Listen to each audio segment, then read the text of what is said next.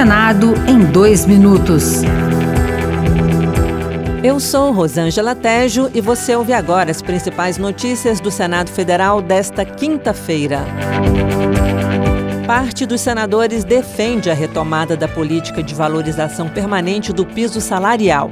Paulo Paim, do PT do Rio Grande do Sul, apresentou um projeto que prevê um reajuste anual, considerando a inflação e o dobro da variação do PIB.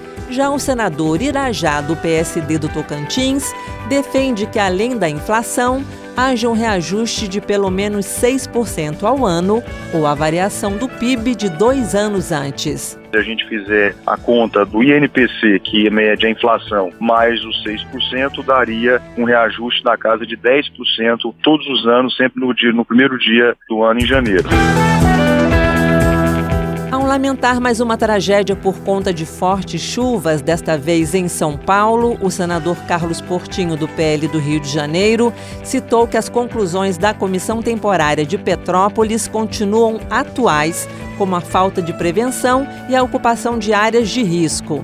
Portinho ressaltou ainda a leniência das prefeituras com as construções de habitações em áreas de risco e cobrou do governo federal investimentos em habitação popular. Preciso que tenha um rigor maior na preservação do meio ambiente, nas áreas de encosta e que possa ser investido em habitação social.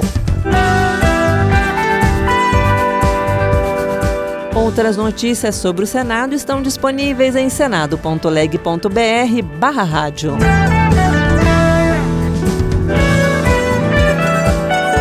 Senado em dois minutos. Uma produção Rádio Senado.